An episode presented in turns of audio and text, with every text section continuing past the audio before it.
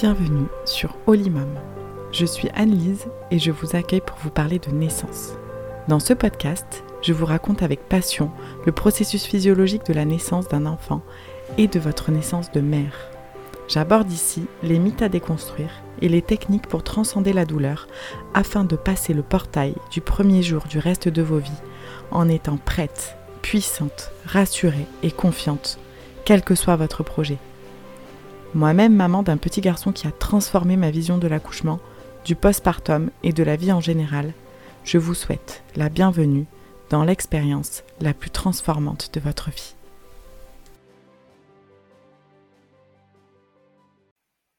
Hello à toutes et bienvenue sur le podcast Olimum pour ce nouvel épisode, le premier épisode hors série. Et pour cet épisode-là, j'avais envie d'aborder avec vous le sujet de l'allaitement et de l'aborder dans euh, la première saison où euh, je vous communique un maximum d'infos sur l'accouchement parce que le moment de la grossesse, c'est un bon moment en fait pour prendre euh, le temps de se renseigner sur l'allaitement. Le choix d'allaiter ou non, c'est un choix qui, quand il est anticipé, il pose des, questions qu'on ne se posera plus, ou moins en tout cas une, une fois que bébé sera là. Tu l'as compris, on va parler de l'allaitement et plus précisément de l'organisation familiale autour de l'allaitement. Et pour ça, pour ce premier hors-série, j'ai eu très envie d'inviter euh, à mon micro Véro du compte Instagram Véro qui est euh, un compte vraiment pépite en termes de ressources pour les familles. Mais je vous en dis pas plus. Véro, je te laisse te présenter. Dis-nous ben, ton âge, où est-ce que tu vis, qui sont les membres de ta famille, et pourquoi tu as choisi de travailler avec les couples qui allaitent. Euh, merci de m'inviter déjà sur ton podcast, ça me fait vraiment très plaisir. Euh, j'ai 30 ans aujourd'hui, euh, j'ai un, amoureux qui a aussi 30 ans et ensemble on a choisi d'avoir d'abord une première petite fille qu'on a qu'on a accueillie chez nous à la maison et là je suis actuellement enceinte de de 14 semaines de mon deuxième bébé. Euh, c'est notre petite famille. On habite euh, en plein milieu de la France, au milieu de, tout et de rien, dans un petit village. Et c'est pour ça aussi que je me suis tournée vers les réseaux sociaux pour euh, me mettre en contact avec les personnes. Parce que de là où j'étais, bah, c'était difficile d'avoir des conversations sur l'allaitement avec bah, pas forcément tout le monde qui choisit l'allaitement long aussi autour de moi. Donc c'était intéressant et important pour moi de me mettre en rapport avec toutes ces personnes.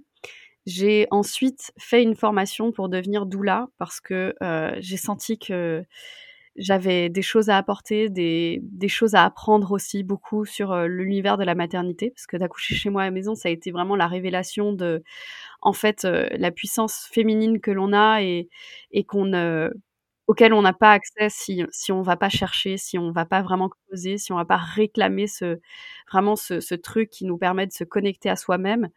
Et, et, ça, pour moi, ça a été révélateur. Donc, j'ai fait cette formation de doula. J'ai ensuite compris que dans cette formation de doula, de A à Z de la vie d'une femme, moi, ce qui me passionnait, c'était l'allaitement. Euh, c'est sûr que c'est passionnant, la naissance, le postpartum, c'est des, des, sujets qui sont passionnants et qui m'intéressent beaucoup, mais je m'arrête. Et du coup, c'est vraiment l'allaitement où j'ai vraiment senti que mon aide, elle était précieuse, mon expérience aussi, du fait que j'ai choisi l'allaitement long. Euh, et euh, toutes les connaissances que j'ai acquises euh, au fur et à mesure, les formations que j'ai suivies aussi auprès de personnes qui sont vraiment extraordinaires dans ce milieu-là et qui font des avancées et des nouveautés extraordinaires. Et puis surtout, la, le fait de rencontrer des professionnels de santé qui ne sont pas formés et de devoir se confronter à devoir trouver une solution quand, quand la première solution qu'on nous propose, c'est bon, écoute, il y a du lait, euh, qui se trouve au magasin, tu vas au supermarché et t'arrêtes de me prendre la tête. Donc moi, c'était un discours que je pouvais pas entendre parce que j'avais fait ce choix de l'allaitement et, je suis pas en train de dire que tout le monde doit faire ce même choix de l'allaitement. Je suis en train de dire que quand on l'a fait, ce choix, revenir dessus pour le, la facilité des autres, c'est très très dur. Et moi, c'était hors de question. Avec mon partenaire, c'était hors de question. Et c'est aussi un choix qu'on a fait à deux. Et donc, c'est pour ça que ça me passionne de, dire qu'en plus, l'allaitement, pour moi, c'est un choix de couple, c'est un choix de famille, c'est un choix de vie, parce que mmh, je pense que seul, c'est très dur de choisir l'allaitement et de le faire vivre longtemps en étant seul face à sa décision. Donc aujourd'hui, j'ai vraiment quand quand je prépare, du contenu, autour de l'allaitement, j'essaye toujours de penser à en fait, on n'est pas supposé être seul. Donc je m'adresse pas que à la personne qui choisit l'allaitement, je m'adresse aussi à la personne et à son entourage ou comment son entourage peut trouver sa place auprès d'elle ou exprimer mieux les besoins qu'elle ressent à certains moments de de son allaitement. Donc ça, ça fait partie des choses que j'ai souhaité mettre en place. Merci Véro pour ta présentation. Du coup, on va essayer d'être d'être efficace pour cet épisode, même si pour la petite anecdote, la dernière fois qu'on s'est appelé, on aurait pu, je pense, parler encore au moins deux heures de ce sujet, parce que c'est un sujet qui nous passionne toutes les deux, et pour le coup, je sais que ça, ça va passionner pas mal de, des auditrices de l'autre côté. On est ici toutes les deux pour traiter du sujet de l'allaitement en famille et pour vous donner toutes les meilleures pistes sur ce sujet. On va aborder ce thème en trois points. Donc le premier sera euh, comment mettre toutes les chances de son côté pour euh, trouver l'équilibre autour de l'allaitement. Le deuxième point, ce sera euh, le sujet brûlant du rôle du coparent dans l'allaitement. Et le troisième sujet, qui est aussi un sujet qui mérite qu'on s'y attarde, qui est être mère allaitante et trouver l'équilibre en tant que femme. Voilà, donc je pense qu'on peut, on peut y aller. Véro, c'est OK pour toi? C'est parfait. Je pense que c'est hyper intéressant et que c'est des questions qu'il faut se poser effectivement avant que le bébé arrive pour pouvoir avoir des bonnes bases pour la suite en fait. Mmh. Ouais, carrément. Et, ça nous fait une bonne transition du coup vers la, première question que j'avais envie de te poser. Euh, toi, tu es au contact en fait de ces couples, de ces familles qui allaitent et c'était super euh, précieux pour moi d'avoir ton retour d'expérience et, et tes conseils là-dessus. Donc, selon toi, c'est quoi la meilleure façon pour, trouver l'équilibre dans le couple et dans la famille quand on, quand on choisit d'allaiter? Déjà, il y a quelque chose qui me semble essentiel, c'est la préparation du coparent. C'est vrai que quand on allaite, on a tendance à penser, bah, et puis, de façon générale, quand on devient mère, on a tendance à penser que c'est notre rôle, que c'est notre charge, que c'est à nous de penser, puisque c'est nous qui portons l'enfant, c'est nous qui allons accoucher, c'est nous qui allons faire ci, ça, ça. Et on sous-estime à quel point c'est important pour le coparent d'être prêt aussi à faire face à ce qui va, se passer en fait. Le bébé, il arrive, quand il y a un coparent qui est un peu largué, bah, il va prendre du temps à se connecter à ce bébé et c'est du temps aussi qui est précieux parce que la mère, elle a besoin de soutien, énormément de soutien. Dans l'allaitement, ce qui est difficile, c'est que justement, il n'y a pas de représentation. Euh, dans notre entourage, souvent, il y a très peu de personnes qui ont allaité. Euh, on va peut-être avoir une arrière-cousine qui l'a fait pendant euh, trois mois, ou, peut-être, ah oui, c'est vrai, j'ai une amie, elle a fait ça une fois, mais je sais plus, c'était il y a trois ans. Et donc, il y a, y aussi ce truc de pas oser demander de l'aide auprès des personnes qui l'ont fait aussi. Et du coup, l'allaitement, c'est pas naturel. Ça, c'est un truc qu'on pourrait penser. On se dit, ah ben, on a accouché naturellement, ça, le corps sait, on sait faire.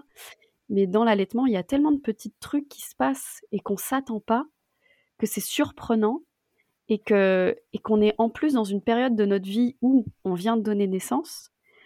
le premier mois après la naissance, on a encore une plaie béante en fait dans l'utérus, donc on est réellement fatigué parce qu'on est en train de se soigner, on est en train de s'assurer que notre utérus se referme en même temps qu'on est en train de nourrir ce bébé, en même temps qu'on est toutes les nuits sollicité, parce que bah, il y a besoin de faire les couches, il y a besoin de nourrir l'enfant, il y a besoin de le tenir dans les bras parce qu'il veut dormir dans le cododo à côté. C'est pas aussi confortable que le ventre de maman, je crois. Non, je pense qu'ils sont très conscients de ça.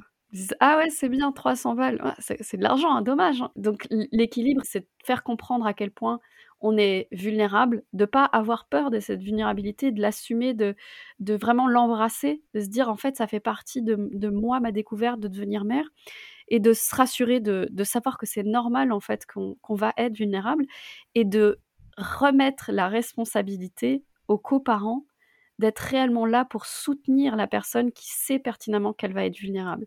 Je veux dire, j'aime bien faire des allégories ou des, enfin, des comparaisons avec des éléments qui sont plus parlants, mais demain, votre grand-mère, euh, elle se fait un remplacement total de la hanche. Euh, vous savez pertinemment que pendant les premières semaines, elle va pas pouvoir se tenir debout toute seule, elle va pas pouvoir aller aux toilettes, elle va pas pouvoir euh, sortir de son lit avec autant d'aisance qu'elle en avait avant. Et ça va durer un moment, puis il va y avoir de la rééducation et puis, en fait, après, elle va pouvoir remarcher parce qu'elle a fait cette opération lourde et là, personne remettrait en doute le fait qu'il faut soutenir, heu, qu'il faut aider, qu'il faut vraiment, heu heu, permettre à la personne de se soigner. Par contre, quand c'est une femme qui accouche, il y a quelque chose comme: «Ouais, mais tu es fait pour donc bah, en fait, vas-y, quoi». Je suis d'accord et même plus largement, je trouve qu'une femme qui est enceinte, à partir du moment où elle est enceinte, on la bazarde tellement de: «Ouais, mais tu es enceinte, tu es pas malade», que les femmes aujourd'hui ne s'octroient même plus le droit de ralentir dans une période où elles sont en train de mobiliser une énergie complètement dingue pour, heu, fabriquer un petit bébé, quoi. Et quand il est là, c'est pareil. Absolument. Tu as raison à 1000% C'est-à-dire qu'on sous-estime, heu, complètement l'énergie que ça nécessite, surtout quand il y a déjà un enfant, quand, quand à côté de ça, on fait des 35 heures où c'est stressant, il y a du trajet, il y a de la voiture, il y a ceci, il y a cela. Et et c'est pas facile d'oser dire: «Ah ouais, en fait, ça me coûte vraiment beaucoup d'énergie. J'ai besoin, de prendre ce temps-là pour moi, j'ai besoin de me ressourcer, j'ai besoin de le faire» et c'est un peu être en état de vulnérabilité on a l'impression que c'est pas ça être une femme forte. On se dit: «Ah beh, si on est à la maison, qu'on fait rien, qu'on fait pas beaucoup de choses, c'est que je suis pas une femme forte». En fait, il faut être vraiment une femme forte pour oser dire: «Waouh, j'ai besoin d'aide.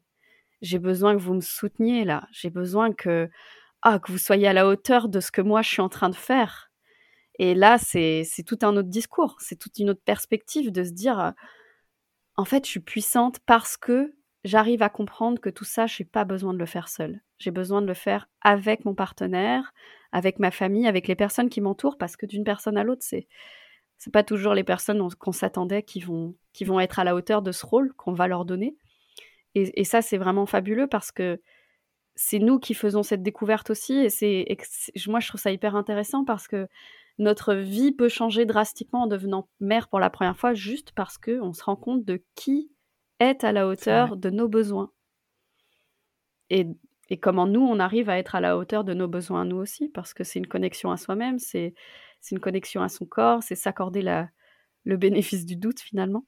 Donc ce Mmh. que tu dis, oui, ça met du sens et dans cet équilibre à trouver justement avec son partenaire, comme je le disais, si on a un partenaire qui est, heu, complètement conscient de ce que c'est une montée de lait, par exemple et qui est pas surpris par l'événement, qui sait ce que c'est un engorgement, qui sait ce que c'est, heu, un tire-lait et comment ça fonctionne, qui sait comment nettoyer un tire-lait, qui sait, net comment, hem, utiliser une tétine, comment il peut faire pour, soulager les gaz du bébé, comment il sait rassurer la mère en lui disant: «Mais c'est pas de ta faute».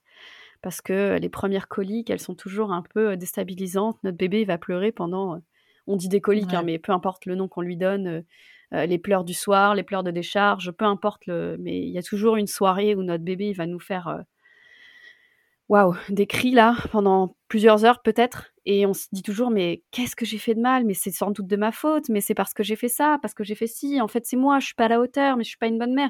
Si en face, on a quelqu'un qui dit: «Waouh, relax, je suis là, je vais le porter ton bébé. Je vais le tenir, je vais lui soulager son ventre, t'inquiète pas, parce que toi, tu as mal au dos là, c'est tu as accouché de ton bébé il y a même pas 2 semaines là ou peu importe. Là, tu as besoin de te reposer, je je vais le porter ce bébé. Je vais me mettre sur le ballon de yoga là, je je vais le mettre dans mes bras, je vais lui tenir chaud et t'inquiète pas là, ça va le faire. Ce bébé, je l'ai je l'ai en main, je l'aime autant que toi et je suis en train Mmh. de le rencontrer moi aussi». La réaction de la mère, elle est pas la même. Se dire: «Ah oui, en fait, heu, en fait, ce que je fais, c'est normal, ce que je fais, c'est bien, c'est juste que là, je suis fatiguée, la journée, elle a été longue». Si si le coparent est déjà retourné travailler en plus, bah, peut-être qu'elle s'est mise la pression pour, faire à manger, pour faire la lessive, pour ranger, nettoyer, que tout soit absolument nickel et puis, et puis, en fait, on n'est pas on n'est pas dans la capacité de le suivre toujours, quoi. Est-ce que tu crois pas, on en parlait un petit peu brièvement au départ, mais que toute cette mise en place-là, du rôle de chacun, c'est pas quelque chose qui est nécessaire de discuter avant l'arrivée du bébé? Est-ce que tu crois que ça, c'est pas une des clés aussi? Absolument. Si cette discussion, elle a pas lieu, le rôle va pas venir naturellement chez le coparent. Dans dans une société où on a appris aux hommes qu'ils avaient pas ce rôle-là de prendre soin, heu, des autres, parce que c'est ça, hein, c'est pas que prendre soin d'un nouveau-né ou d'une femme ou c'est qu'en fait, on a dit aux hommes: «Vous, vous prenez pas soin des autres. Vous allez chercher de l'argent, de la viande, de la nourriture, mais vous prenez pas soin» et qu'on rappelle aux hommes qu'ils ont autant la capacité, c'est pas dans leur gène, de pouvoir prendre soin de quelqu'un d'autre et de leur offrir cette place-là, parce qu'aussi on leur a pas offert jusqu'à jusqu'à un moment donné présent dans leur vie, et de leur rappeler à quel point c'est eux qui vont déterminer aussi que ça se passe bien, parce que si le coparent il n'est pas présent, qu'il est démissionnaire, qu'il est dans la panique totale, qu'il est dans la dépression lui-même, et il n'y a pas de honte à avoir, ça peut arriver. En face, il y a quelqu'un qui se retrouve seul et qui s'attendait pas à se retrouver seul. C'est surtout ça. Parce que il y a aussi des couples dans lesquels la personne allaitante est tout à fait consciente qu'elle va de toute façon devoir porter tout sur ses épaules. Elle a conscience qu'en face, elle aura beau avoir n'importe quel discours, en face, elle aura quelqu'un qui sera pas à la hauteur de ses besoins. Et elle va aussi avoir une autre démarche d'aller chercher peut-être de l'aide plutôt vers quelqu'un. Je dis ça par expérience où elle va plutôt dire ah ben moi la personne qui me soutient c'est plutôt telle personne. C'est ma mère, c'est ma sœur, c'est ma cousine, c'est ma meilleure amie. Ouais, c'est vrai. Et puis tu disais tout à l'heure qu'on est dans une société où, l'homme n'a pas appris à prendre soin. Et en fait, quand on, quand on fait un peu la rétrospective, ça fait que deux générations que les pères sont vraiment inclus aux naissances, au postpartum. Donc ils ont, même eux, en fait, ils n'ont pas de figure représentative. Et donc du coup, c'est encore plus important, j'ai l'impression, de, vraiment se préparer en amont, de discuter, de voir si ça va pouvoir le faire, pour que effectivement la, femme ou, la personne enceinte puisse, euh, euh, comme tu le disais très justement, se construire un entourage qui va pouvoir la soutenir au-delà du, coparent si euh, c'est inenvisageable d'un point de vue philosophie ou d'un point de vue vie aussi, parce qu'il y a quand même certains couples où le, père est en déplacement H24 et c'est très compliqué de changer ça. Mais si tu l'évoques pas en amont, comme on le disait, tu, vas te retrouver euh, au pied du mur euh, euh, au moment le plus difficile, quoi. Donc là, tu, en général, tu pars au supermarché et tu achètes un, pack de lait, quoi, parce que parce que c'est trop dur. Et tu le vis mal. Ah oui, bien sûr, parce que si tu as fait le choix de l'allaitement et que derrière, en fait, il y a personne pour se soutenir et qu'à la fin, tu es obligé de renoncer à quelque chose que tu avais envie de faire, et je le vois régulièrement. J'ai tellement de personnes qui me contactent en disant bah ouais, mon premier allaitement, j'ai pas réussi. en fait, on m'a dit ça, mais maintenant je me rends compte que en fait c'était complètement à côté de la plaque. Et, souvent en plus c'est des conseils qui viennent des professionnels de santé. Donc nous on est un peu naïfs, on se dit ah bah c'est un professionnel de santé, il peut que me dire des belles choses. Et non, il va te dire ce que lui, il pense. Et c'est un professionnel de santé. Donc il y a toujours un professionnel de santé qui nous correspondra mieux qu'un autre. Et ça, c'est dur aussi d'oser dire ah bah je vais pas suivre ce professionnel là parce que j'aime pas trop ses idées. Je vais aller voir quelqu'un d'autre. Et puis pour peu qu'on habite comme moi dans un village euh, d'irréductible de Gaulois qui a encore choisi la campagne, ben, là ça devient compliqué quoi. Et je crois qu'il y a aussi un point qui est un peu sous-jacent à tout ce qu'on se dit, c'est que oui, bien se préparer, euh, mais il y a aussi une notion de patience trouver l'équilibre avec le coparent dans la famille. Tout à fait. Ça, c'est très, très intéressant. Parce que mmh, un bébé qui naît, c'est, neuf mois d'histoire entre la mère et l'enfant. C'est neuf mois où euh, son cerveau a commencé à changer. C'est-à-dire que la matière grise, je parle vraiment d'un changement euh, qui est scientifiquement reconnu et prouvé, sa matière grise évolue déjà pendant la période de la, de la grossesse. Alors nous, on a l'impression qu'on sort un bébé comme ça, là, et puis c'est tout. Mais euh, c'est vraiment un corps qui se prépare à ça il se prépare à l'allaitement. Il faut vraiment avoir conscience que, au-delà de c'est un choix d'allaiter ou pas, parce que nous, dans notre société, on a l'occasion de choisir. C'est fabuleux, je trouve.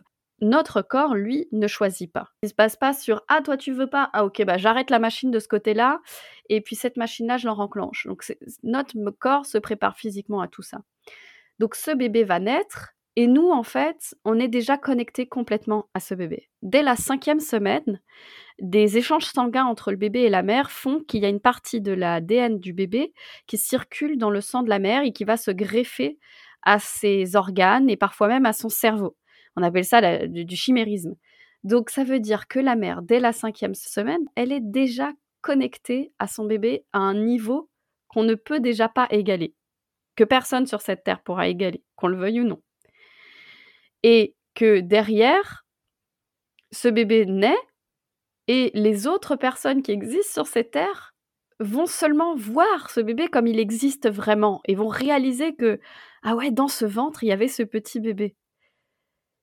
Sauf que la mère, elle en avait conscience que ce bébé, il était là parce que ça fait neuf mois et peut-être même les trois derniers qu'elle a perdu euh, trois côtes, qu'elle respire plus correctement, que les nausées, que le sommeil qui est perdu, que tout cela, elle, elle en a tout à fait conscience qu'il est là. Elle n'a pas besoin d'imaginer qu'il va arriver. Donc, quand ce bébé rencontre ce deuxième coparent là qui arrive, il y a cette, euh, départ à zéro qu'il faut pas sous-estimer. Ces deux personnes ont besoin de se rencontrer.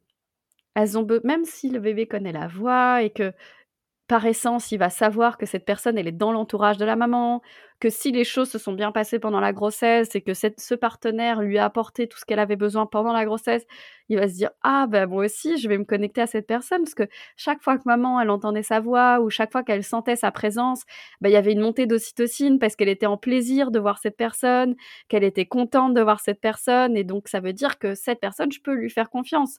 Donc déjà, il y a quand même une connexion qui se fait pendant la grossesse et qui est liée aussi à, l'état mental de la mère. Et d'une autre côté, ça va être, oui, ok, je sais qui t'es, je sais que je peux te faire confiance, mais je te connais pas. J'ai besoin d'apprendre à te rencontrer. Et apprendre à se rencontrer, ça veut dire aussi, euh, c'est quoi ton odeur? Parce que son odeur, je l'ai jamais sentie, moi. Donc connaître son odeur, connaître l'état de sa peau. Est-ce qu'il y a des poils dessus? Est-ce qu'elle est dure? Est-ce qu'elle est douce? Est-ce qu'elle est souple?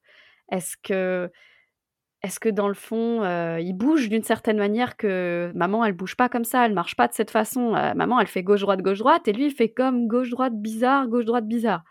Toutes ces choses-là, l'enfant, il doit, il doit vraiment l'imprégner à l'intérieur de lui. Il doit vraiment se dire, cette personne-là, je l'aime aussi, c'est, ok, c'est pas un problème, mais je dois la rencontrer. Je dois vraiment découvrir toutes ces sensations qui sont liées à cette personne. Et c'est pas une compétition entre le parent référent et puis l'autre parent c'est vraiment ce truc de se dire, bah, c'est un bébé qui rencontre ses deux parents et il y en a un qui a neuf mois de retard quelque part. Mais c'est pas vraiment de retard, j'aime pas le mot retard. C'est plutôt l'autre qui en a neuf d'avance, on va dire. Voilà. C'est vrai que c'est très beau ce que tu dis. Il y a une connexion primaire en fait qui est qui est déjà innée avec avec la mère et le père doit prendre le temps de rencontrer son bébé pour que cet équilibre puisse se faire aussi autour euh, de l'allaitement. Et je trouve que ça nous fait une super euh, transition vers euh, la deuxième partie dont on voulait parler, qui est justement à quel point le rôle du coparent est super important dans le soutien de l'allaitement. Une des pistes qui fait souvent débat en fait sur les réseaux, c'est est-ce que introduire un biberon pour que papa prenne le relais. C'est une des solutions où en fait il en existe beaucoup d'autres et ce sujet n'en est pas un. Tu vois ce que je veux dire? Je vois tout à fait ce que tu veux dire. Alors, euh, j'aime bien parce que moi j'aime pas les généralités. Je pense vraiment qu'on peut pas prendre un cas et dire ah ouais c'est forcément la solution pour tout le monde.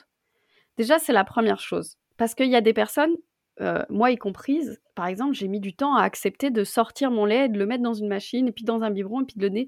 Puis j'ai vu mon, j'ai, on a fait ça nous euh, avec ma fille à, je crois elle avait trois mois. J'ai dit, oh, il voulait, il voulait sans pression, il voulait essayer, il voulait voir ce que ça faisait. On a mis ça dans le biberon, le lait, et puis en fait euh, j'étais dévastée parce que j'étais, en fait j'avais l'impression qu'on m'avait volé quelque chose.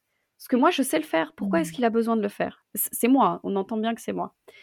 Et d'un autre côté, il y a des personnes qui vont dire ouais mais j'ai besoin de mes trois heures par jour où c'est juste moi avec moi-même, personne me touche le corps, je veux pas qu'on, qu'on foute la paix, je veux, juste, voilà, je veux ce moment-là pour moi. Et mon coparent, là, il peut le faire, il peut donner ce biberon, c'est pas un problème. Moi, j'en ai rien à foutre que ça vienne même de mon tire-lait, que ça vienne même d'une boîte dans un supermarché. Et moi, ça me va.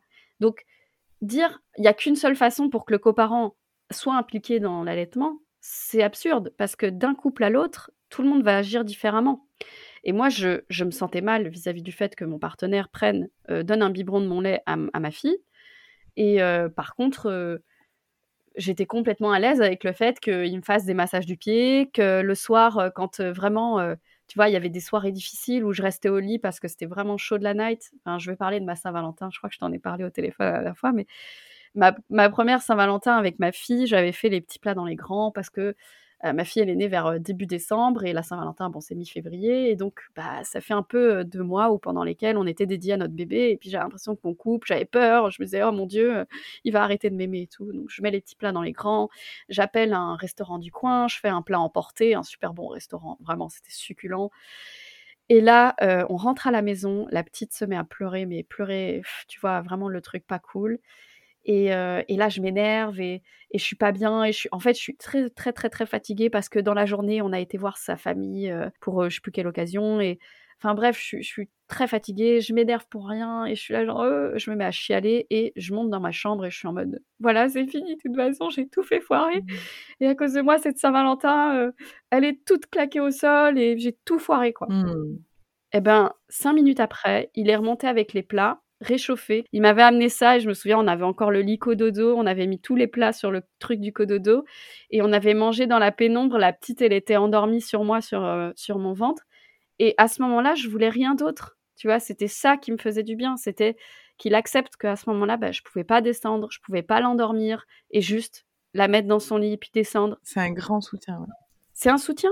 Et c'est suffisant. C'est ce que j'attendais de lui. Et c'est moi par rapport à lui. Et c'est nous deux, on doit apprendre à, parler parce que quand on devient parent, c'est aussi le, grand challenge, le grand défi. C'est vivre à travers le manque de sommeil. C'est se rencontrer en tant que parent.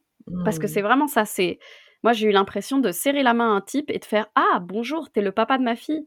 Ah ouais, je connaissais pas ce personnage à l'intérieur de toi. Ok, mmh. c'est différent. Euh, toi, t'es différente de ce personnage-là, mais why not, quoi? Ben viens, on apprend à se connaître. Lui, il m'a découvert maman. Euh, je crois pas qu'il s'attendait à ce que je sois une maman comme ça. Parce que moi, je fais, j'ai toujours été la meuf qui disait Ah, je suis une grande indépendante, je fais ce que je veux quand je veux. quand j'ai eu ma fille, c'était, elle était collée à moi et je voulais pas m'en séparer. Et, je, je, voulais être tout le temps, tout le temps avec elle. Et, et aujourd'hui, tu vois, c'est limite l'inverse. C'est lui qui veut tout le temps être avec notre fille et c'est moi qui dis oh, on peut la laisser chez les grands-parents, on va prendre le resto, puis c'est très bien. Tu vois, c'est ça évolue. Oui, on peut pas être sûr de la mère qu'on va être, le père qu'on va avoir en face de nous. Je trouve que ça reboucle ce qu'on disait, mais se préparer, c'est limiter en fait euh, un peu le tsunami et apprendre à nager euh, dans le tsunami. Mais il y aura quand même un tsunami et il va falloir rester souple quelque part dans le fait de s'adapter et de trouver l'équilibre. Et avec mon anecdote de la Saint-Valentin, je trouve que ça illustre très bien le fait que ce qu'on a besoin en tant que mère allaitante, c'est de pas se rajouter de culpabilité, de ne pas réussir à tenir euh, tous les rôles que la société voudrait qu'on tienne. Et on y reviendra en fin de podcast, mais c'est une pression tellement énorme qu'en fait, euh, si le coparent casse pas un petit peu ce côté euh, superwoman que toutes les femmes devraient avoir ben on plonge en fait hein, et on va être dans cet engrenage d'être toujours euh, au top, de faire le ménage, de, se maquiller, de se coiffer, euh, d'être euh, une épouse, d'être une mère, et puis de retourner travailler le plus vite possible parce qu'après tout, c'est quand même comme ça maintenant la femme moderne, entre guillemets. Et là, le, le rôle du coparent, il est super important aussi pour arriver à déposer, à, se retrouver vraiment sur ce qu'on veut en tant que mère et ce qu'on veut pour la famille, je trouve. Je suis complètement d'accord avec toi et je, me permets de rebondir là-dessus. C'est comme ça que moi je vois euh, une société qui va aller mieux et qui va aller mieux de façon générale. C'est dans une société où on se rappelle qu'on a tous un rôle à jouer et que, je crois qu'on en a parlé, mais on a mmh tous des rôles différents. On n'a pas besoin de s'imiter les uns les autres. Et je pense notamment à ce fameux biberon où je le dis souvent, mais c'est vrai qu'un nouveau-né, quand il naît, euh, il fait pas grand-chose. Il dort, il fait pipi, il fait caca, euh, voilà, fin de la journée. Euh, quand il est réveillé, euh, littéralement, c'est cinq minutes plus tard, en fait, j'ai faim. Donc, c'est pas hyper intéressant. Et c'est vrai que du coup, ce qui se résume à sa journée, c'est manger. Vraiment, au début, c'est que ça, c'est biberon, biberon. Du coup, les autres ont beaucoup envie d'être là pour nous, mais en fait, ils comprennent pas qu'ils n'ont pas besoin d'être nous. Ils n'ont pas besoin d'être la mère qui cajole, qui prend dans les bras, qui frotte le dos, qui frotte le ventre, qui donne à manger à ce bébé. Et peu importe la façon d'ailleurs, parce que je, pense profondément que c'est pas une question de biberon ou de sein ou de peu importe, c'est toujours laisser cet espace à la mère d'être ce qu'elle a envie d'être avec son enfant, comment elle a envie de l'être, et de laisser un maximum d'espace pour qu'ils puissent eux aussi, cette famille, se construire, se rencontrer, comme on l'a dit. Et ce rôle de vouloir absolument prendre la mmh. place de l'autre alors que c'est pas sa place. Par exemple, euh, demain, euh, la grand-mère de ma fille, sa place, c'est pas de porter ce bébé. C'est ma place de mère. Euh, c'est pas la place de mon mari de porter ce bébé, même si j'en rêve, honnêtement, de lui donner cette corvée. Euh, je regrette profondément qu'il ne puisse pas le faire parce qu'il serait merveilleux dans ce rôle-là, alors que moi j'ai l'impression de trouver ça pas très fun. Mais c'est pas sa place, c'est pas son rôle, c'est pas comme ça que ça marche. Et il n'y a pas de mieux, il n'y a pas de moins bien, il n'y a pas de plus puissant, il n'y a pas de. Tu vois, c'est pas une question de comparaison, c'est juste de se dire on a chacun un rôle à jouer. Si on prend une voiture, il y aura toujours une roue, il y aura toujours un moteur, il y aura toujours une carcasse, il y a des airbags. Chacun a son rôle à jouer. Mais si à un moment donné l'airbag se prend pour une roue, on va où? Ça va pas marcher. Ça va être compliqué. Et puis ça va pas être sécurisant du tout. Donc si chacun prend conscience de c'est quoi mon rôle, c'est quoi ma place, et on peut donner un biberon, on s'en fout prendre un exemple concret, je veux dire, le rôle de mon mec en ce moment, quand je suis enceinte, que je suis fatiguée, que j'allaite un bébé, son rôle à lui, c'est de me soulager le plus possible. Donc, si j'ai pas envie de faire à manger, il va faire à manger. Si ce soir, j'ai pas envie de coucher la petite, c'est à lui de la coucher. Chacun son rôle, tu vois. Ouais, je comprends et je pense que dans cette grande question, on pourrait euh, trouver un milliard de moyens en fait pour que le coparent soit impliqué. Il y a aussi la question de l'implication financière au-delà de l'implication émotionnelle du soutien à l'allaitement. Puisque toi, tu accompagnes des couples, tu me disais que dans ces accompagnements, la plupart du temps, c'est les femmes qui assument financièrement euh, les consultations. Les papas sont détachés, en fait, de cette contribution financière. Absolument. Moi, je ne sais pas exactement dans quelle mesure ils ont déterminé que c'était à la personne allaitante de payer la consultation il y a des trucs où on va se dire, ah ben, tu vois, par exemple, toi, tu t'occupes des courses, toi, tu t'occupes des factures de la maison, toi, tu t'occupes de ci, de ça, de ça. Donc ça, je peux comprendre que des fois, on a cette façon-là de faire et tout. Mais globalement, mmh. et en toute honnêteté, souvent, on va me dire, par exemple, il y a des personnes qui ont besoin de consultation. Euh, moi, je peux donner des conseils sur Instagram, mais au bout d'un moment, il y a un moment donné, je peux pas parce que la personne, elle va me donner ça d'informations de texte, tu vois, genre euh, trois lignes, en disant mon bébé s'est réveillé à 4 heures, il a pleuré, euh, qu'est-ce que tu crois que c'est? Je suis vraiment désolée, je peux pas te répondre, c'est impossible. J'ai trop peu de, j'ai trop peu de données, je sais pas comment est conduit ton allaitement, mmh. j'ai trop de questions à te poser en fait. Et là, je peux pas le faire sur Instagram, et puis c'est beaucoup de temps pour moi. Puis j'ai pas qu'une personne qui me pose la question dans la journée, tu vois, j'en ai peut-être trois, quatre. Et là, j'ai besoin de te dire, je suis désolée, là, mes compétences s'arrêtent, en tout cas sur Instagram et de façon gratuite.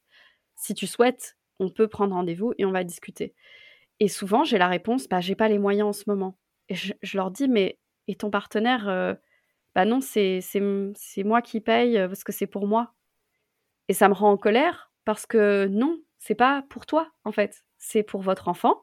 C'est certes pour toi d'une certaine façon, mais si toi tu vas bien, votre famille ira bien. Mais oui, effectivement, souvent les consultations financières, euh, enfin financièrement, c'est les femmes qui payent, c'est les femmes qui achètent. Tu vois, je fais des jolis petits livres pour accompagner l'allaitement. Mais moi, j'aimerais vraiment que ça vienne toujours du compte commun. J'aimerais vraiment que ça vienne euh, euh, d'un partenaire. J'aimerais que les commandes, il y en ait plus en plus de commandes de, avec des noms d'hommes. Ça, ça, moi, quand je vois des noms d'hommes, je suis ravie. Un des premiers commentaires, d'ailleurs, euh, tu sais, David laissé sur, sur, sur mon livre, c'était un homme et, et je l'ai souligné. J'ai dit, ah, c'est génial, je trouve ça génial, vraiment qu'il ait fait le pas, qu'il ait acheté ce livre pour sa femme parce qu'elle en parlait mais qu'elle osait pas et qu'elle savait pas trop et que lui l'a fait. Ou des, même des, des pères qui prennent des consultations parce que il dit bah il y a eu des fois c'était bah ma femme là je sais plus comment faire pour l'aider alors j'ai besoin qu'on discute ensemble de comment est-ce que je peux faire pour l'aider pour mieux l'accompagner. Et c'est quand j'entends ça je suis à moitié en train de fondre tu vois je suis là genre ouais on avance on avance vraiment. Et ça c'est fantastique je suis d'accord. Moi, j'ai juste avant de, de commencer l'enregistrement de ce podcast, c'est marrant qu'on parle de ça parce que j'ai eu un pic de d'auditeurs euh, du coup qui sont qui sont des hommes euh, sur ce dernier mois. Euh, 17% quand même. C'est bien. De d'hommes qui ont qui ont écouté mon podcast et, et j'ai trouvé ça tellement génial. Donc je sais qu'il y a des papas qui vont nous écouter. Donc les papas, on vous donne plein de tips aujourd'hui pour euh, aussi euh, enlever une pression parce que je sais que c'est une pression aussi euh, pour les papas que ce soit pour l'accouchement pour l'allaitement parce qu'il n'y a pas cette figure représentative en fait de leur père ou de leur grand-père qui ont été qui ont tenu ce rôle-là. Donc c'est pour vous enlever une pression et aussi pour vous donner des pistes. Euh, non il n'y a pas que le biberon. Ça peut être une solution le biberon comme on, on, vient de le dire avec Véro. Ça peut être une solution si, si ça vous convient à vous en tant que famille. Sinon il y a aussi soutenir la mère dans dans l'implication financière de l'allaitement, dans la prise de rendez-vous, dans la compréhension de l'allaitement, comme tu le disais très justement, Véro, au tout début, c'est-à-dire comprendre ce qui se passe dans le corps de votre, de votre femme, tout simplement, de la maman de votre enfant, euh, parce que comprendre euh, ce que c'est qu'un canal bouché, euh, ce que c'est qu'une mastite, ça va pouvoir aussi la soulager et la soutenir. Être comprise, ça, ça, ça pèse mmh. beaucoup quand même dans la balance, je trouve. Et je me permets d'ailleurs pour de faire une petite anecdote pour les canaux bouchés. Une des façons qu'on donne, enfin une, des manières de déboucher le canal mmh. souvent, bah, c'est que le père il y aille et puis qu'il essaye lui-même de déboucher. Alors ça, j'ose pas toujours le donner, mmh. mais en réalité, c'est une des meilleures façons de faire et euh, c'est le moment euh, pas cool. Enfin, c'est un peu genre, je pensais pas utiliser son sein comme ça, mais why not? C'est quand faut y aller, faut y aller. Bien sûr. Ouais, ouais, non, mais c'est marrant. C'est marrant parce qu'effectivement, il y a encore beaucoup de tabous euh, sur, sur ce sujet, mais tu fais bien de le poser. C'est, voilà, il y a des couples qui seront certainement enclin à l'entendre. Et pour ceux qui, mmh. qui, ne le sont pas, rien ne vous y oblige, mais vous savez que ça existe. Ouais, c'est ça. c'est ça. Il y a d'autres, il y a d'autres euh, implications possibles. Tu m'avais, tu m'avais euh, parlé notamment de euh, du fait de pas associer toujours la mère notamment à l'endormissement et d'accepter par contre que elle puisse être la figure pour le le côté nuit, sommeil, et dans ce cas-là, de prendre le relais plutôt le matin.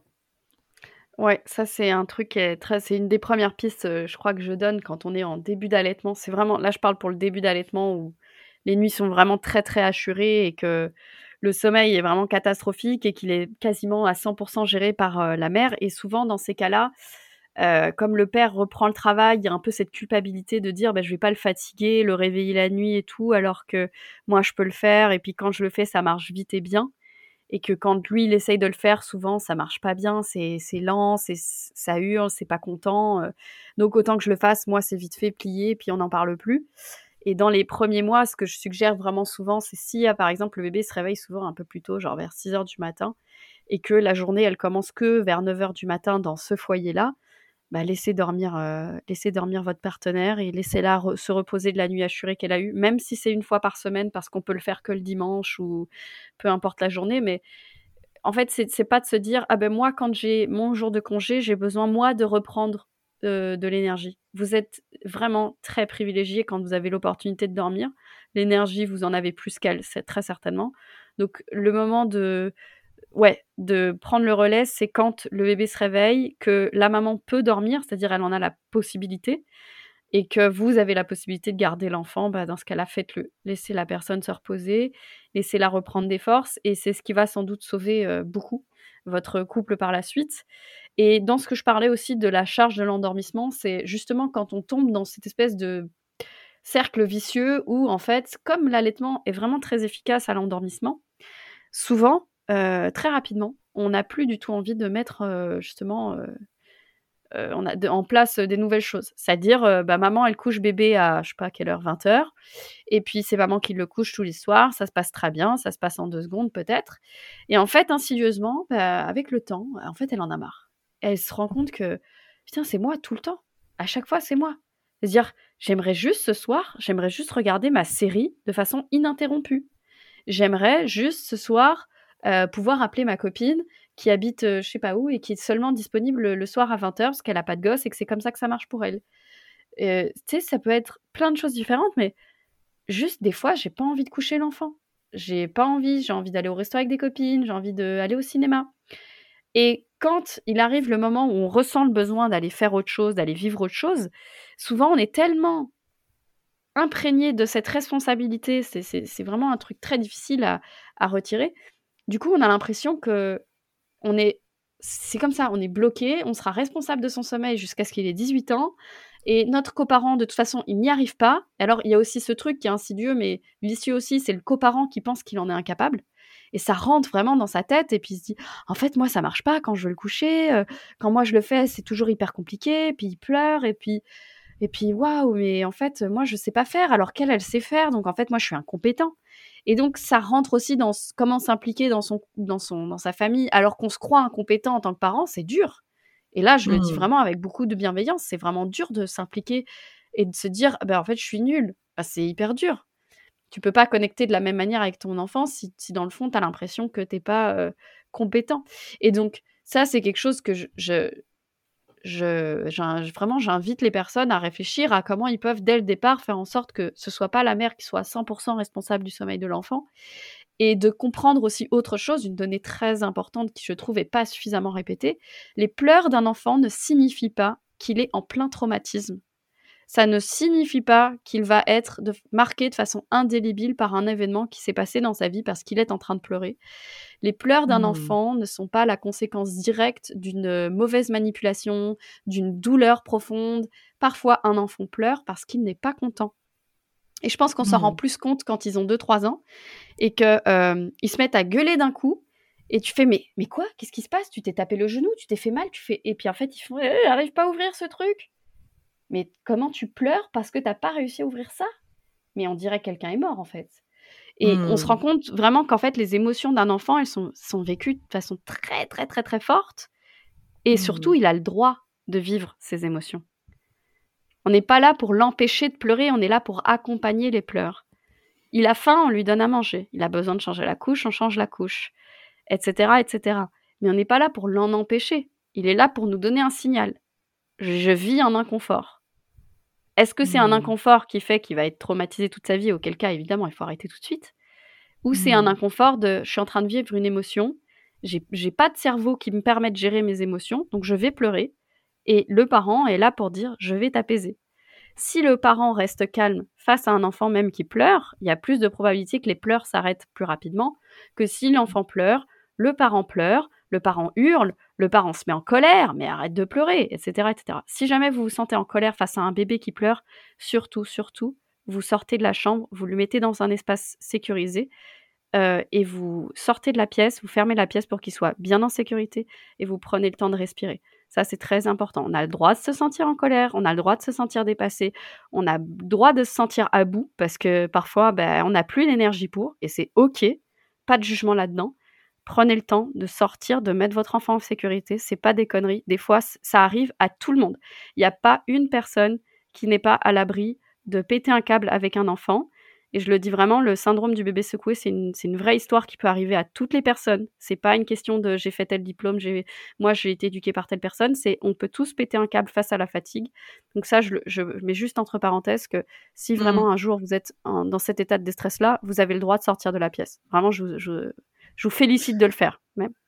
Je suis d'accord Véro et moi je rajouterais d'ailleurs que sur les pleurs d'un bébé quand on devient maman ou papa, on sait ça c'est une des choses, heu, qu'on ne peut pas anticiper, de savoir comment on va le vivre et il y a certaines personnes, moi j'ai fait partie de ces personnes-là, pour qui c'était insupportable. C'est-à-dire que pas insupportable en mode, heu, hem, je suis proche du syndrome du bébé secoué, pas du tout, mais insupportable, parce que ça me tordait le ventre. Vraiment, je pour moi, c'était c'était pas possible de voir mon enfant potentiellement, hem, en souffrance. Donc je suis très, très contente que tu parles de ce sujet et ça fait écho notamment à ton enfant intérieur. Toi, en tant que que bébé, comment tu as vécu? Heu, comment on a géré tes pleurs? Hem et je rentrerai pas dans le détail de ce que ça représente en termes de psychologie, heu, de l'enfant et du parent. Mais si vous sentez que vous êtes dans ce cette situation-là, je vous invite vraiment à aller travailler avec un psychologue, un thérapeute. Pourquoi, hem, pourquoi c'est si dur? Parce que, c'est pas forcément bon, c'est vrai, de toujours empêcher le pleur de son bébé avec une tétine, a parce que nous, on est incapable de le recevoir. Voilà, Mmh mh. c'est je pensais pas parler de ça aujourd'hui, mais je trouve que c'est important du coup de le placer. Je pense que Hem c'est très important d'en parler dans l'allaitement parce qu'une des Mmh. causes qui fait que les parents arrêtent d'allaiter, c'est parce que le bébé pleure ou parce qu'il s'énerve ou parce que, Mmh. heu, il va pas prendre le sein une fois et donc on s'imagine que c'est parce qu'il crève de faim ou on pense qu'il Mmh. pleure parce qu'il a très faim. Il a très, très faim là et on lui donne pas à manger et heu, Mmh. il va y avoir souvent les commentaires de Tati Josiane ou de Mamie, heu, Ombeline ou je sais pas quoi là et qui vont arriver en disant: «Mais parce que ton enfant il a faim là, si tu lui donnes à manger, mais il va se calmer» et on tombe aussi Mmh. dans ce vice-là de quand je lui donne à boire, quand je lui donne une tétine, quand je lui donne un biberon extérieur, il se calme. je vais pas rentrer dans les détails de pourquoi c'est pas tout à fait vrai et pourquoi les pleurs sont pas graves à ce moment-là, parce que c'est long et que on veut pas que ton podcast il dure 5 heures, tu vois, mais je veux dire les juste accepter que effectivement les pleurs ne sont pas forcément un signe de détresse, ça comme je disais, pas de mmh. traumatisme et que effectivement tu as très très très très raison de le souligner. Si vous sentez que les pleurs de vos bébés à chaque fois qu'ils pleurent, en fait, ça vous met dans un état de détresse totale et dans le sens il faut que ça s'arrête, il faut que je réussisse à maîtriser les pleurs, il faut vraiment alors on peut aller voir quelqu'un parce que ça veut dire qu'il y a effectivement notre enfant intérieur qui est blessé et qui a besoin, lui, d'être réparé. Et notre enfant n'a pas les mêmes émotions que nous, mais il, peut quand même s'imprégner de nos mmh. émotions. C'est-à-dire que si vous êtes constamment en colère, votre bébé va aussi constamment être en, être en colère aussi. Euh, effectivement, Véro, par rapport à ce que tu dis, le juste milieu entre euh, accepter qu'un bébé a le droit de pleurer et que c'est pas grave et suivre son instinct quand on sent que c'est pas normal. Parce qu'il y, a aussi euh, un vrai sujet autour de ça, de mais oui, un bébé ça pleure, c'est pas grave et euh, parfois, si en tant que mère on le ressent que c'est pas tout à fait normal, on a le droit de creuser, il faut il faut y aller aussi. Donc c'est ce juste milieu sur lequel aussi on, doit être patiente et on doit on doit prendre soin de, de nous et, de et de et être indulgente avec nous-mêmes. Mais en général, on le sent vite quand c'est pas normal et, et il faut euh, il faut s'écouter, consulter aussi, ben, soit avec euh, Véro, qui du coup va pouvoir aussi détecter s'il y a un problème au niveau du sommeil, etc., ou, de l'allaitement, ou des professionnels de santé quand vous pensez que c'est euh, plus, euh, plus costaud. Voilà, petit disclaimer. bon, ben, je crois qu'on arrive au bout de cette deuxième partie, du coup, euh, qui concerne le rôle du coparent dans le soutien à l'allaitement. Si vous avez des questions euh, qui vous concernent euh, personnellement sur, sur cette place pour le coparent, il y a un espace question réponse sous l'épisode du podcast, donc n'hésitez pas. Donc du coup, on aborde le troisième point, qui est la place du soin en fait en tant que femme quand on est une maman allaitante. C'est un gros sujet parce que je trouve que la transition, elle est énorme pour une femme quand, quand elle devient mère.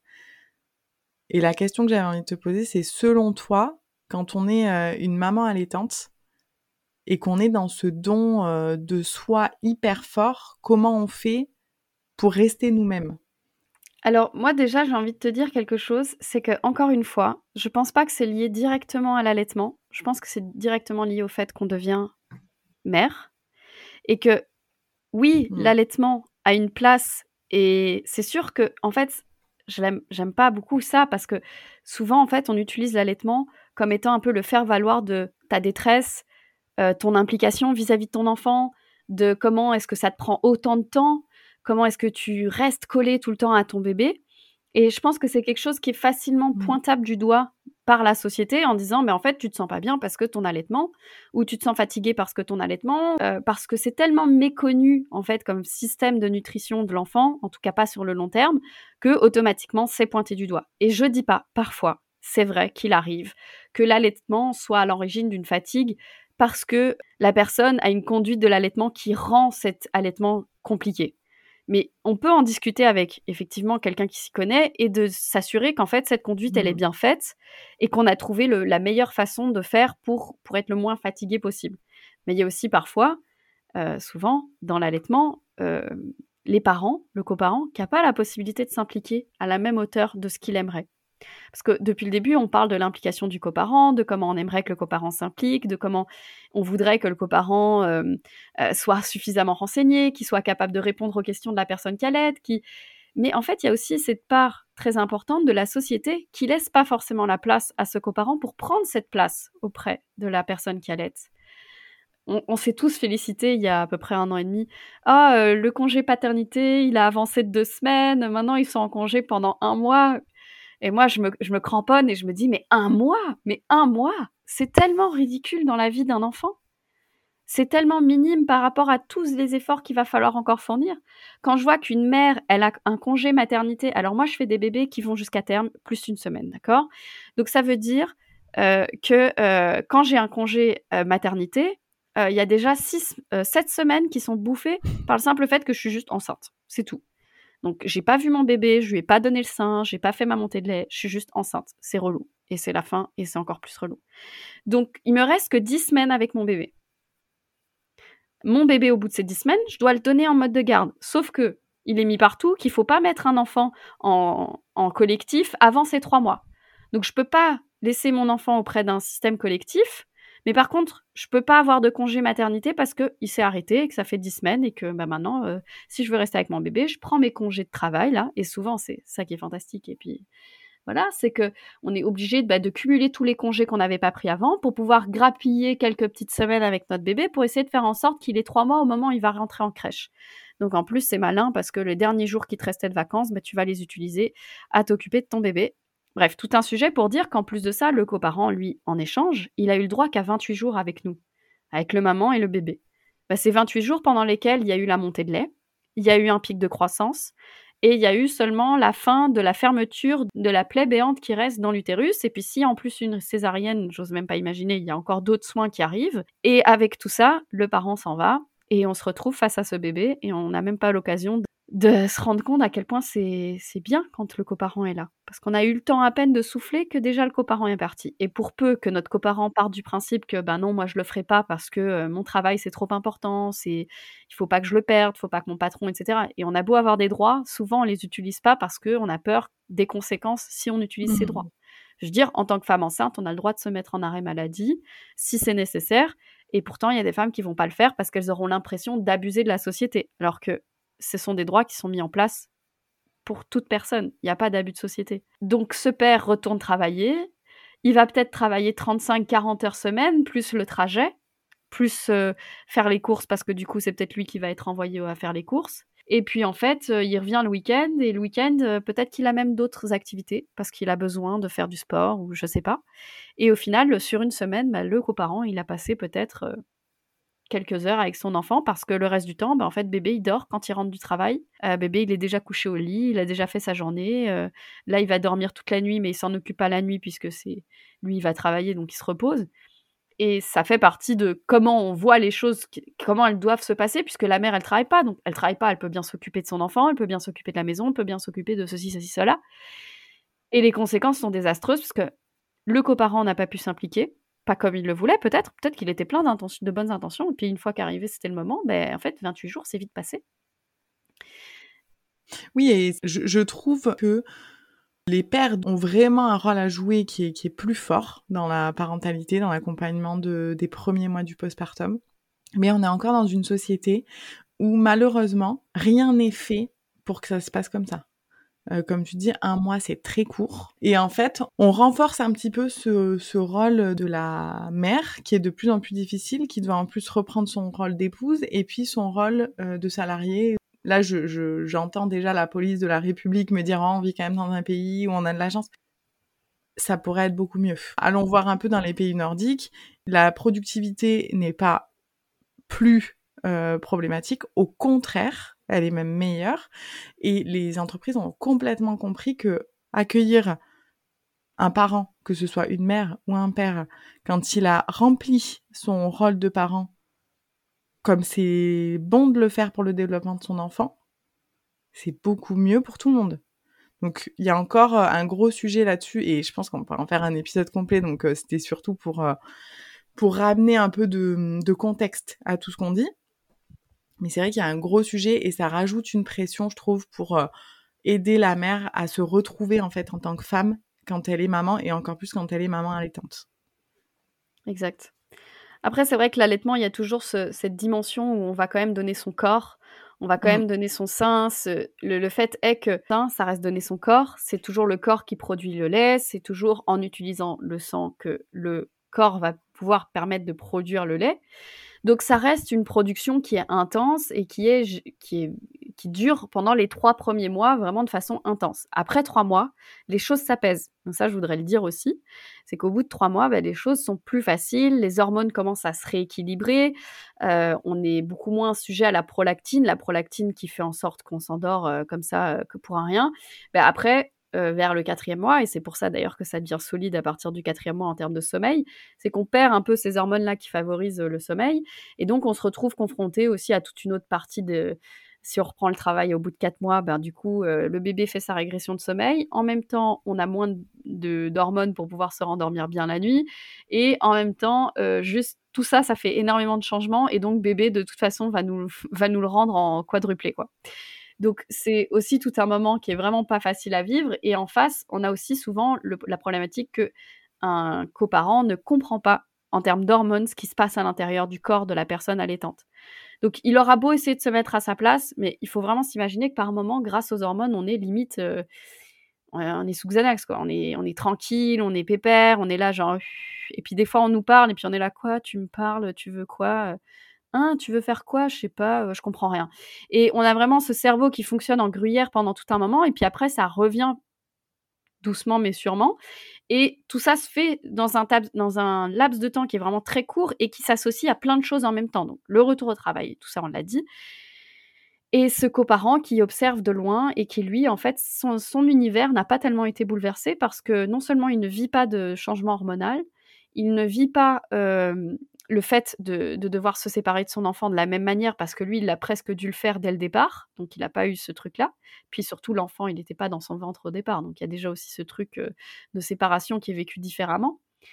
Et il y a ce regard de, ce parent qui peut changer énormément, parce que votre, femme, votre, cette personne avec qui vous êtes d'habitude, bah, vous la reconnaissez peut-être pas tout à fait. Parce que justement, la fatigue, parce que justement, son obsession pour son bébé, parce que c'est ça qui se passe aussi pendant les premiers mois de sa vie, c'est qu'elle est obsédée par son bébé. Son cerveau fait en sorte que si bébé va mal, la, réaction qui se passe à l'intérieur de nous, c'est notre, c'est, notre glande, pardon, c'est notre amygdale qui se met en action, et donc ça veut dire qu'on a peur, qu'on est terrorisé à l'idée qu'il arrive quelque chose. Tandis que lui, ce qui se passe quand il entend son bébé pleurer, c'est pas du tout la même chose. Lui, il va avoir un sentiment de protection, il va avoir un sentiment qui est complètement autre. Et donc, euh, on peut se sentir vraiment décalé quand on est un, coparent et quand on est une euh, mère référente qui a porté le bébé et dont la matière grise a vraiment changé. Ça, je voudrais le préciser, on a beau être un homme ou une femme, le changement qui se passe au niveau du cerveau n'est pas le même. Il y a vraiment une adaptation qui se fait. Et je pense qu'on en avait parlé, mais même dans un couple homoparental, on a découvert qu'il y avait toujours un référent, que le cerveau allait vraiment changer. Donc, comme si, comme quand une mère accouche, le cerveau va, l'hypophyse va exploser et ça va faire que la matière grise va se restructurer pour être adaptée à son bébé. Et le coparent, l'autre parent, le non référent, même dans un couple homoparental, va pas vivre ces transformations-là. Donc c'est pour dire aussi que la nature est bien faite dans ce sens-là. C'est que quoi qu'il arrive, il y a des modifications qui se font pour qu'on s'adapte à nos bébés. Mmh. Et ça, c'est une des réponses, je trouve, à un sujet qui est quand même compliqué pour le couple les premiers mois. Parce que la, la mère, donc encore plus quand elle est allaitante, il y a quand même un, ou pas, mais en tout cas c'est mon avis, il y a un don de soi qui est énorme en termes de corporel même et de temps. Il y a euh, cette histoire de matière grise dans le cerveau euh, qui se transforme et cette obsession euh, qui, qui, relève de la survie hein, de l'humanité, du coup, pour, pour le bébé, les premiers mois. Il y a le manque de temps, de sommeil pour la femme, la reprise du travail qui arrive vite, le coparent qui est pas très présent, le couple qui se croise et l'intimité qui est de plus en plus euh, laissée de côté en fait dans, dans le couple. Et ça c'est un, un point quand même assez sensible dans les couples en général qui viennent d'avoir un enfant. Parce que la mère quand en fait les seules fenêtres qu'elle va trouver de, de, de, libre elle va avoir envie de les, de les passer pour elle. Parce qu'elle a zéro temps pour elle les premiers mois. Et j'avais envie d'avoir ton avis sur ce sujet la première question qu'on m'a posée quand, euh, quand j'ai retrouvé ma famille après trois mois, parce que moi j'ai eu un bébé confinement, donc j'ai pas pu les rencontrer tout de suite, c'est comment tu vas faire pour euh, perdre tous tes kilos? Et euh, alors, vous avez repris une activité sexuelle? Et là, je me suis pris une claque et j'étais là, mais pourquoi ils sont obsédés et par mon poids et par ma vie sexuelle alors que juste les gars, j'essaye de survivre là en fait? Je suis en mode survival, je dors zéro, euh, franchement, si tu veux m'aider, viens ranger chez moi, viens nettoyer, parce que c'est le bordel, j'en peux plus. Euh, fais-moi manger, emmène-moi au resto, fais-moi voir des beaux paysages, fais-moi marcher dans la forêt parce que j'aime ça. Mais me parle pas de cul et de perte de poids, parce que je vais pas y arriver là en fait. Et ça veut pas dire qu'on n'avait pas repris une activité sexuelle, ça veut juste dire que clairement, j'ai fait la constatation comme tout le monde que bah ouais, mais c'est pas comme avant. Parce que avant, c'était facile, on n'avait qu'à avoir envie, et puis on avait envie, et puis c'était bon. Maintenant, quand on a envie, il y a un bébé qui se met à pleurer. Et on dit Ah, mais faut aller voir le bébé. Ou quand on a envie, bah ouais, mais là, je suis trop fatiguée. Ou bah ouais, mais là, en fait, j'ai besoin d'une douche. Du coup, ça, ça nous met dans des positions qui font que, waouh, on doit gérer non seulement nous, notre corps, notre bébé, mais en plus, on doit gérer les émotions, le bien-être de notre partenaire, comme si de rien n'était. Et on doit le faire alors que lui, il est retourné travailler, que sa vie, elle est restée quasiment inchangée, que la nuit, il dort, et qu'en plus de ça, euh, l'autre jour, il a, cet enfoiré, oublié de ranger la cuillère qu'il devait mettre dans le lave-vaisselle. Et là, on se dit, bah non, euh, clairement. et que lui, pour le coup, il a envie. Ah oui, peut-être qu'il a envie, c'est génial. Il y a, y a, un gros décalage parce que toi, tu traverses du coup des phases où voilà, t'es pas propre, t'as t'as pas dormi, euh, t'as pas repris le travail, t'es H24 avec ton bébé. Donc, ce qui veut dire H24 avec son bébé, zéro temps euh, de, tu vois, t'as pas de post café quoi, limite. Euh, et lui, ton ton mec, ben il a repris le travail souvent. Alors parce que la société euh, n'encourage pas euh, le contraire, mais en attendant, il a repris le travail, il a repris un rythme. Euh, il a il a retrouvé des temps, même si c'est qu'une pause café euh, quand même où il est seul, où il n'a pas la responsabilité d'un enfant. Et donc, assez rapidement, quand même, chez lui, revient le désir euh, du couple, de l'intimité, euh, de, de reconsolider ça. Et en fait, il y a un énorme décalage entre euh, ce que les besoins de la mère et les besoins du père et les injonctions sociétales qui se rajoutent par-dessus et qui te disent t'es vraiment une mauvaise épouse. Si ton mec te trompe, tu viendras pas te plaindre. Mm. Oui, donc le partenaire a des besoins et puis il va les exprimer très clairement. Il va montrer qu'il a envie d'avoir euh, une intimité. Euh, sauf que c'est pas toujours possible pour une mère qui allait aussi parce que, on l'a dit, il y a la fatigue, mais il y a aussi une autre donnée qui est très importante, c'est lorsqu'elle est en contact avec son bébé, qu'elle va mettre son bébé au sein, elle va avoir ce qu'on appelle une montée d'ocytocine. L'ocytocine, c'est aussi l'hormone de l'amour et c'est aussi l'hormone qui va sortir lorsqu'on a un rapport ou un contact avec quelqu'un, qu'on fait un câlin avec quelqu'un, qu'on fait un bisou avec quelqu'un. Donc on a une sensation de plaisir. En fait, toute la journée, la mère, elle n'a pas besoin de plaisir parce qu'elle l'a eu toute la journée. En fait, elle est avec son bébé, etc. Elle a eu ce plaisir, etc. Donc en fait, c'est pas c'est pas cette jauge d'énergie ou de plaisir qu'elle a besoin, elle a plutôt bah, besoin de peut-être une jauge de divertissement, genre faites-moi rire parce que ce bébé il est mignon, il est sympa, mais son langage c'est pas terrible. Ou euh, elle a besoin, bah, faites-moi manger quelque chose de bon parce que depuis ce matin je me suis nourrie avec du pain blanc qui restait de la veille et une boîte de thon qui traînait dans le placard, donc j'ai besoin d'un truc réel. Donc donnez-moi de la nourriture, etc. Et moi ce que j'aime bien dire, c'est justement dans cette implication du coparent et s'il veut retrouver une activité sexuelle rapidement, c'est remplir les jauges d'abord toutes les jauges qui sont vides de faut qu'elle se lave, faut qu'elle dorme, faut qu'elle mange correctement, remplis ces jauges-là et je peux t'assurer qu'elle va faire demi-tour et qu'elle va faire au fait, et ta jauge de sexe, elle en est où? Et là, il va y avoir un rapport entre les deux. Et là, il va y avoir et c'est pas comme ça doit pas être vécu comme une espèce de rémunération, genre ah, j'ai fait la vaisselle, tu vas me faire bien un petit quelque chose, non? Non, c'est pas ça. C'est, tu vois ce que je veux dire? C'est pas du donnant-donnant. C'est pas parce que tu as fait la vaisselle une fois, que tu as vidé le lave-vaisselle, que tu vas avoir la récompense ultime. C'est tous les jours, constamment s'assurer que toutes les jauges de ta partenaire, elles soient remplies. Mais je peux t'assurer que la vie sexuelle, elle, elle évolue rapidement et elle retrouve un... elle retrouvera jamais le même niveau qu'avant d'avoir des enfants, d'accord? Faut arrêter de rêver. Mais elle va retrouver quelque chose d'adapté à cette nouvelle vie et de faire en sorte que, ben, à deux, vous trouviez euh, le moyen de bah, d'avoir ce contact physique là que ce soit au milieu de la nuit parce qu'avant ça se faisait au début de nuit bah là c'est plus possible il y a le bébé machin. Bah ça peut être au milieu de la nuit ça peut être euh, ça peut être euh, entre une sieste qui a lieu à 11 heures et puis hop hop pendant qu'il a la sieste on y va on va se faufiler. Parce que la personne elle sent que vous lui remplissez sa jauge elle voudra remplir votre jauge aussi. Mais si sa jauge ses jauges à elle elles sont toutes à moitié vides elle, elle voudra pas donner elle voudra pas donner, c'est normal, il y a rien à donner. Mmh. Mais c'est vrai que remplir les jauges euh, primaire en fait, hein, de la survie, ça va venir alimenter la jauge sexuelle et pas et ça peut pas être autrement. Et moi, je rajouterais quand même un petit message, c'est si vous pouvez par la même occasion vider la jauge de la charge mentale, je pense qu'il y a encore plus de chances d'y arriver plus facilement.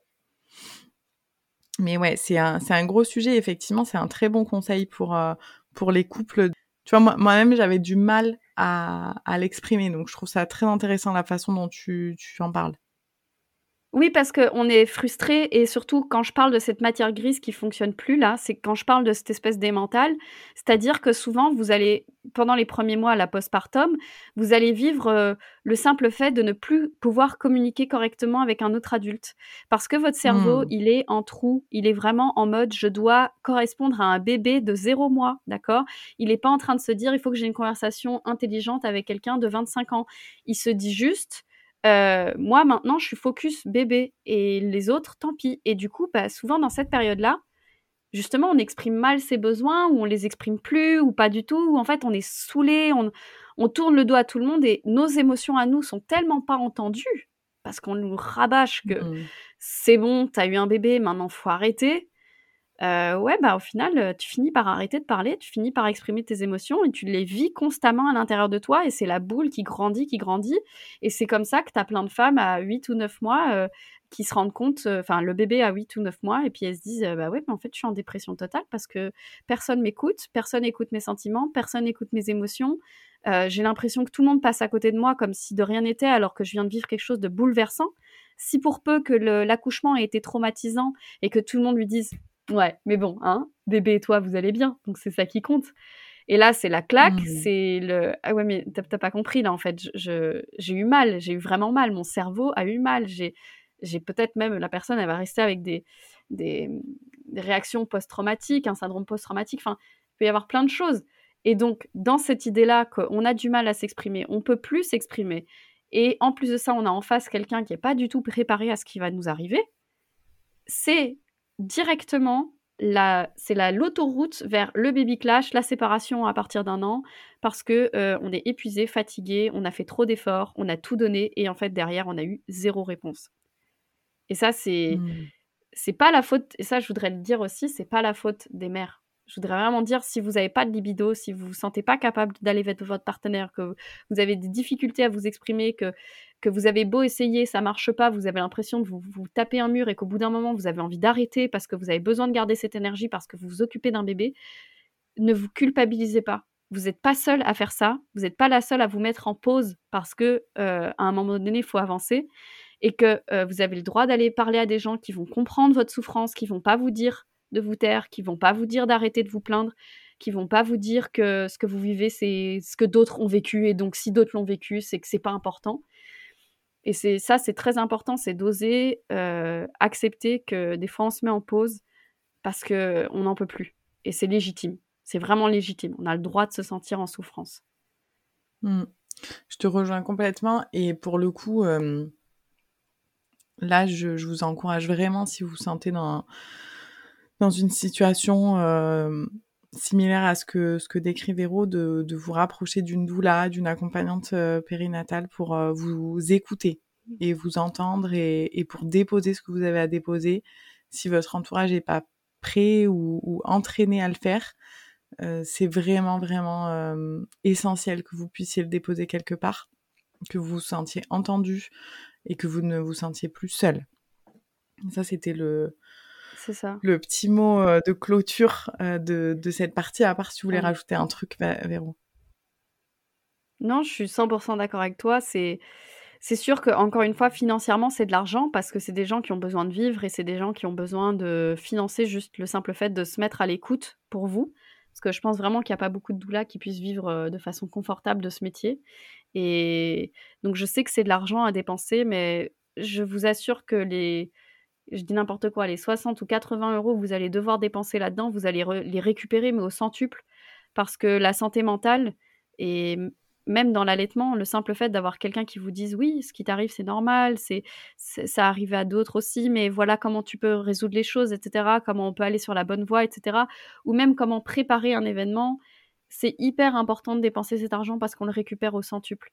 Le simple fait d'être apaisé, Mmh. de quitter ce sentiment d'anxi anxiogène qui fait que, bah, chaque jour, c'est parfois très dur d'avancer et cetera.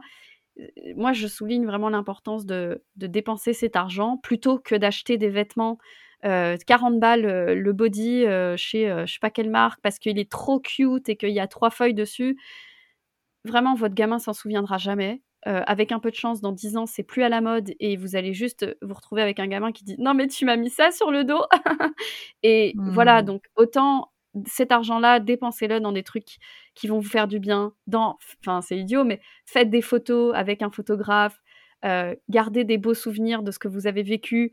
Heu, s si votre allaitement, il a duré, heu, un certain temps, faites en sorte de garder, heu, des souvenirs de ces moments-là, de même si ça a été dur, même s'il y a des moments où vous vous êtes dit: «Ah, j'ai envie d'abandonner», même si tout ça, ça a été pas facile, gardez-en la mémoire parce qu'au final, vous vous direz avec le temps: «Han, putain, je l'ai fait et c'était beau et c'était dur en même temps» et c'est vraiment la maternité de façon générale, c'est un espèce de tourbillon de de, mmh, d'émotions, de sentiments, de découvertes, de de choses qu'on se dit: «Mais jamais je m'imaginerais vivre des choses pareilles avec cette personne-là», quand il s'agit du coparent et moi, ce que j'aime dire surtout, que je répète à tue-tête, c'est: «Le coparent, c'est le phare au milieu de la tempête».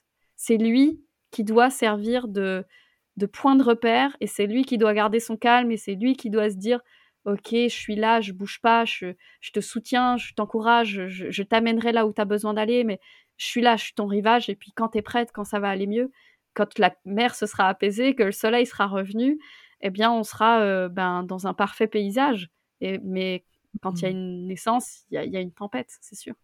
Mmh, c'est clair et mmh la plupart des couples, heu, mariés ont été prêts à investir entre 15 et 20 000 € sur une journée pour leur couple et je crois que c'est super important de se dire qu'aujourd'hui, c'est essentiel d'investir aussi sur la naissance d'un enfant et pas seulement dans une poussette, pas dans le matériel, mais dans l'expérience, comme ce qu'est un mariage.